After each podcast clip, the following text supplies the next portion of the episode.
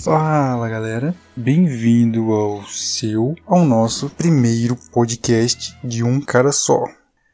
O podcast vai constituir em mim ficar aqui falando sobre um assunto qualquer. Vou escrever um roteiro, que a princípio estou lendo neste exato momento. Vou tentar fazer um episódio por semana, porque vai ser complicado por falta de uma coisa chamada tempo, preguiça, trabalho e o mais importante de tudo, Netflix. Mas farei o possível.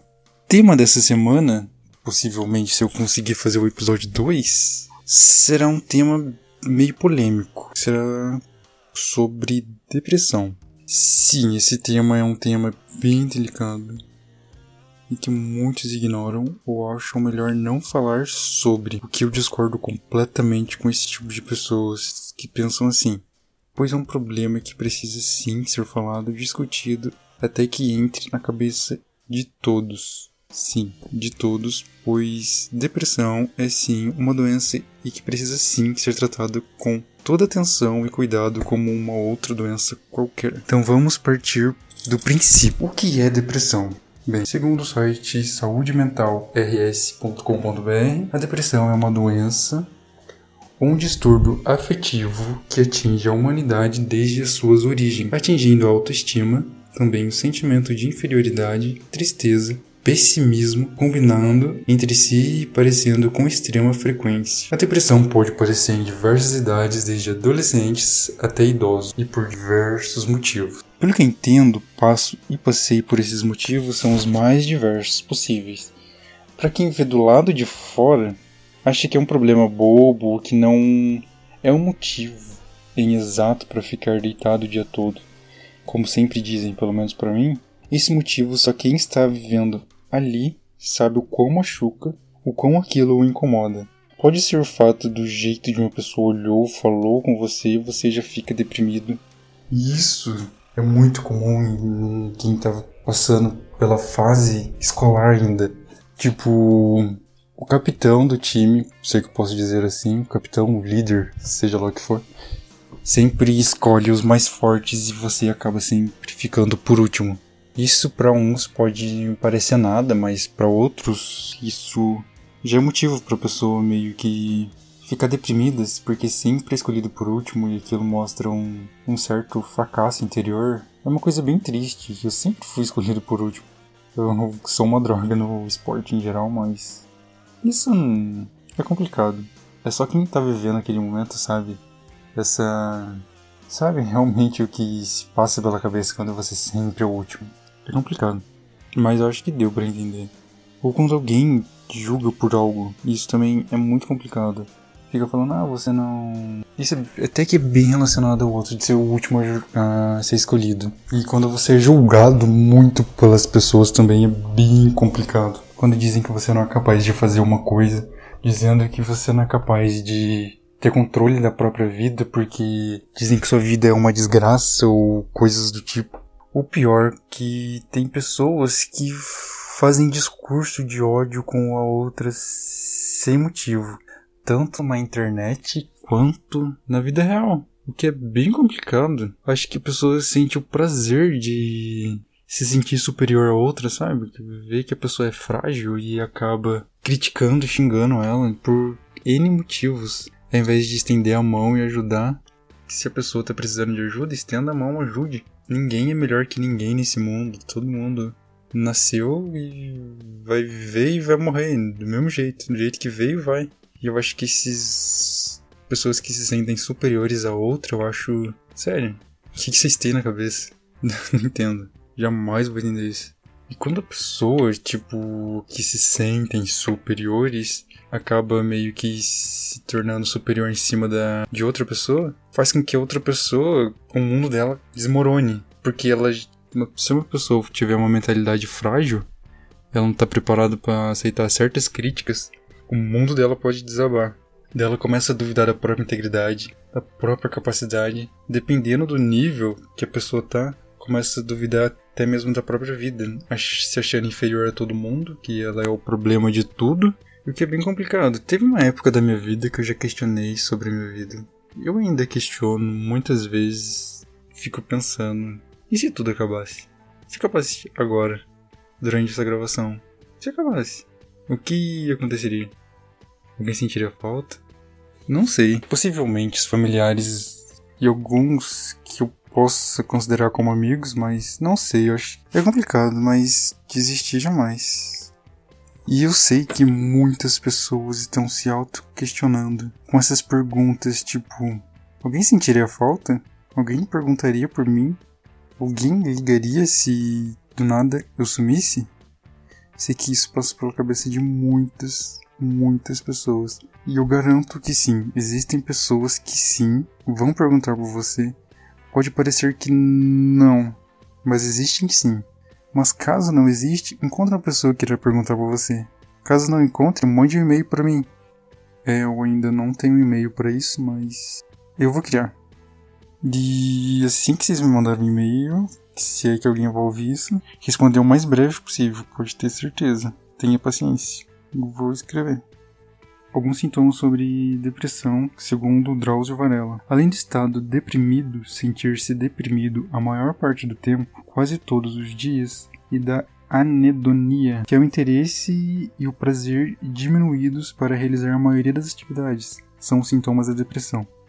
Alteração de peso, que vai de perda ou ganho de peso não intencional, distúrbio de sono, insônia ou sonolência excessiva, praticamente diárias, problemas psicomotores, agitação ou apatia psicomotora, quase todos os dias, fadiga ou perda de energia constante, culpa excessiva, sentimento permanente de culpa e inutilidade, dificuldade de concentração, habilidade diminuída para pensar ou concentrar-se, ideias suicidas, pensamentos recorrentes de suicídio ou morte, baixa autoestima, alteração da libido.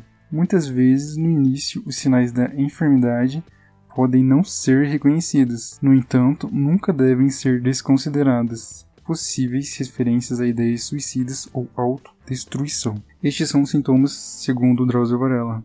Já passei pela maioria desses. Muito, muitos sintomas desses eu tenho até hoje em dia. Eu decidi falar sobre esse assunto nesse primeiro podcast porque eu tive início de depressão há um tempo atrás. Isso faz uns 5 anos. Fui a um médico para tratar de um problema de saúde, mas a minha médica começou a fazer perguntas, pedir exames e mais exames, até que ela começou a suspeitar de depressão, que até então não passava pela minha cabeça. Nunca havia imaginado isso, pois eu era todo extrovertido e do nada havia me quietado. Ficava em casa o dia todo, saía apenas para a escola mas ela não me receitou nada, pois tinha mais uma semana para acabar de remédio do tratamento que eu estava fazendo anteriormente, que não tinha nada a ver com depressão, na qual eu descobri que tenho refluxo.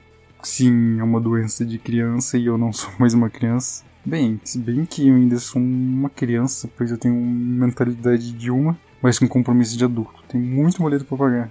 Mas enfim. Então, quando eu voltei para casa, eu parei e comecei a olhar minha vida em volta, como se eu saísse dela e olhasse num campo de 360 graus. Daí percebi que desde que eu me mudei para o segundo ano do ensino médio, separando assim dos meus amigos de sala, me sentia sozinho. Mas consegui fazer algumas amizades, pois alguns alunos da sala anterior, mas que eu não conversava, começaram a puxar assunto comigo. Então foi de boa nessa fase, mas o mais complicado foi no meu último ano. Minha antiga sala do primeiro ano foi juntada novamente no período da manhã, Apenas alguns alunos não foram, incluindo eu e os outros que mudaram de escola pelo simples fato da minha sala ser à noite, mas que não podiam mudar de escola, já que eu morava no condomínio ao lado da escola, tipo do lado mesmo.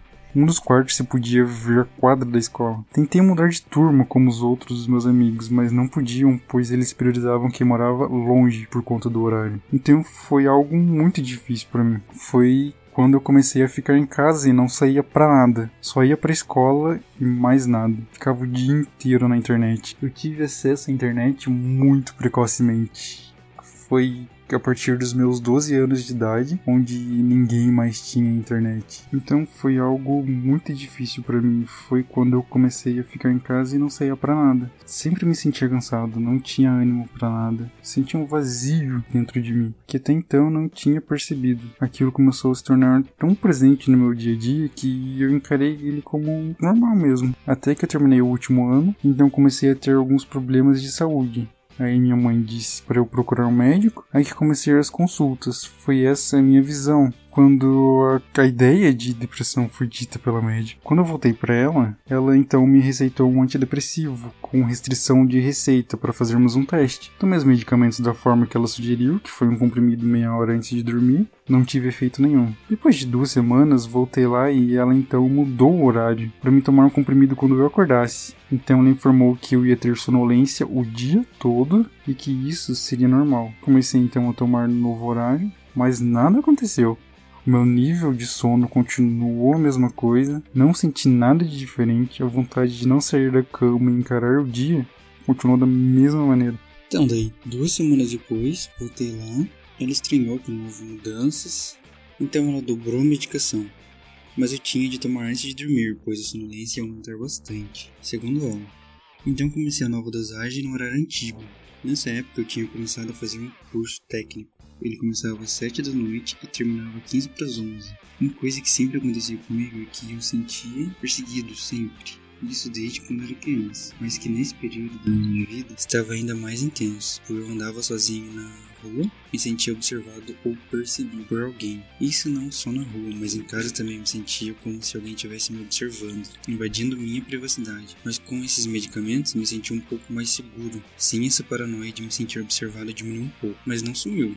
Voltei na médica para uma nova consulta, relatei que comecei a me sentir um pouco melhor, e de fato era verdade, pois minha paranoia começou a diminuir bastante. Então ela olha nos meus olhos e diz: Eu não lembro exatamente o que ela disse, mas é mais ou menos assim.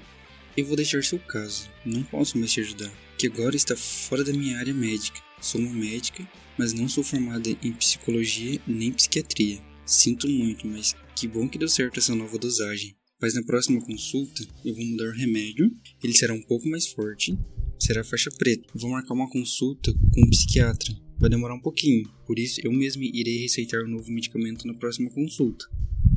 O novo médico te ajudará, já que eu não posso. É muito importante esse tratamento com ele, pois pelo pouco que vi, você pode ser um problema não só para você mesmo, mas para as pessoas ao seu redor. Não quero que fique assustada, pois não tem motivos para isso.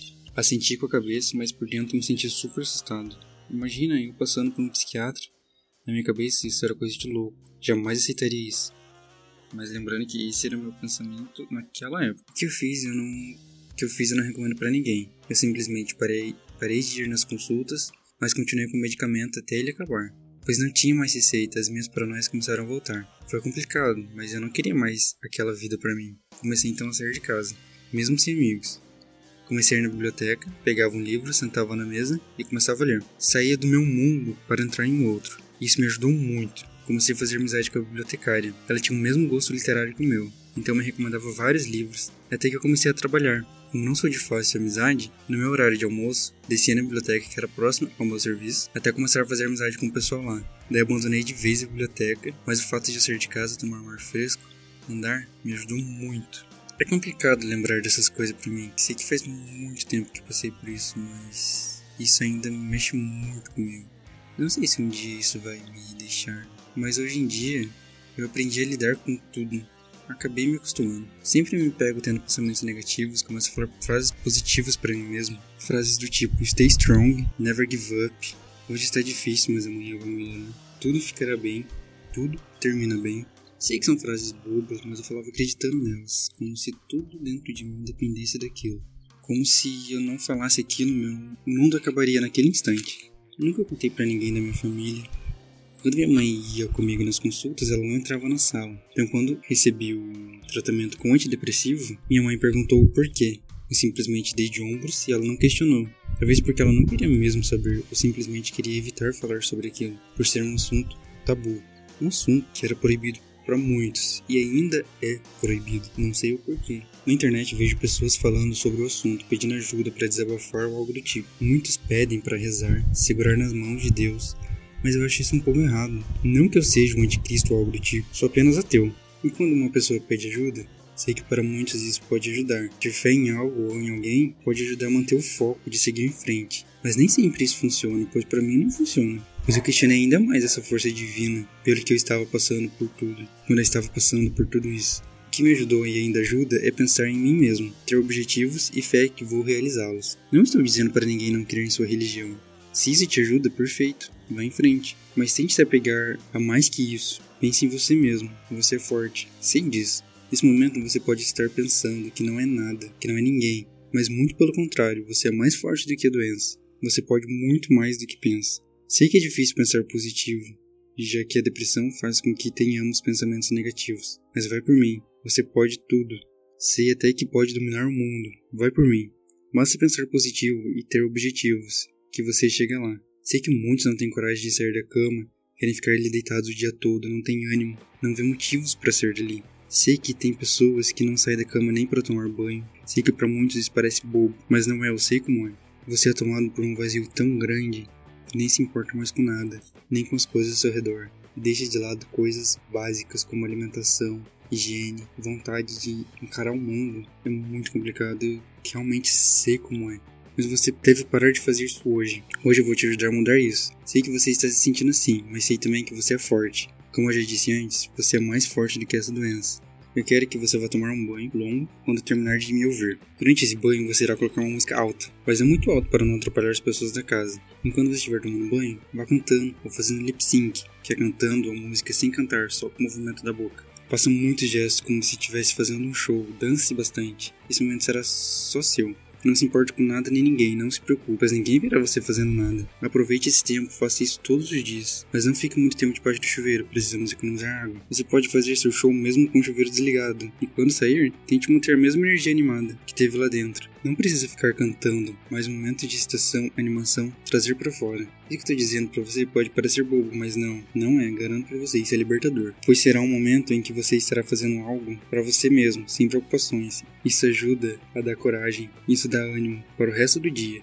Isso vai fazer com que seu interior comece a levar isso para o resto do dia. No começo vai ser difícil, mas com o tempo a mente vai conseguir essa animação para o resto do dia. E com o tempo, você não precisará de toda essa energia, todo esse show. Mas isso não quer dizer que você precise parar. Uma outra coisa que eu quero que você faça é escrever um e-mail para você mesmo. Mas para você receber daqui a uma semana, 15 dias, um mês, tem um site chamado futureme.org.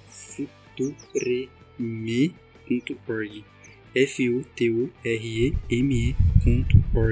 ORG, onde você escreve e-mails para si mesmo e eles entregam na data determinada por você. O site é totalmente gratuito, mas se quiser pode fazer uma doação para ajudar o projeto. Gosto muito desse site. Você irá escrever uma espécie de carta, contando o que você quer fazer nesse período que você determinou para o site mandar o e-mail. E você pode escrever coisas do tipo: para uma meta na semana. Continuar dar meus shows no banho, sem faltar nenhum dia. Conseguir levantar da cama e sair para caminhar por pelo menos três vezes na semana. E assim vai com suas metas semanais. E assim vai cada um, cada um vai colocar os seus objetivos, mas seja realista. Não coloque coisas que não é possível cumprir. Tipo, em uma semana quero ter feito mais 10 amigos. Isso pode ser impossível para quem tem problemas de socializar. Por isso vai pegando leve com você mesmo. Cobre menos de si e devagar se vai ao longe.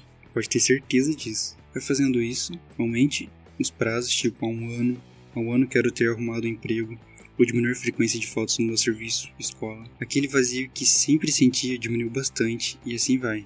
Isso me ajudou muito também. Mas quando eu não consigo atingir os meus objetivos do e-mail que eu escrevi, não fico desanimado. Escrevo um outro e-mail dizendo que não consegui e que não vou desistir até atingi-los mais para frente. Isso é eu dizendo de mim mesmo. Sempre quando eu escrevi alguns objetivos e não consegui atingi-los, eu não me desanimava, falava que não conseguir cumprir aqueles objetivos por falta de tempo, por, por N motivos. E sempre repetia eles nas próximas metas que era para mim cumprir no período determinado que eu escolhia naquele e-mail. Ou seja, eu não desistia daqueles objetivos que eu não conseguia cumprir e ia continuando escrevendo até eu conseguir. Mas não precisa ser apenas objetivo, pode contar como se sente naquele dia. Pode ser tudo no mesmo e-mail vai separando com espaços os temas, assim fica mais. Assim você vai vendo sua evolução. Eu garanto que você terá, pode ter certeza. Eu tô aqui do outro lado torcendo por vocês. Então é isso, eu vou encerrando esse áudio por aqui, porque tem que acabar.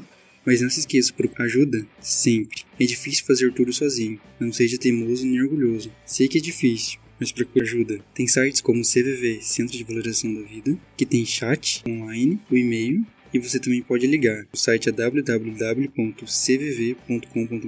O telefone é 188. Lembre-se, você não está sozinho. Tem muita gente querendo ajudar. Dê essa chance para eles, para você mesmo. Sei que para muitos a vida não é fácil. Para mim também não é, mas vou vivendo um dia por vez. Stay strong.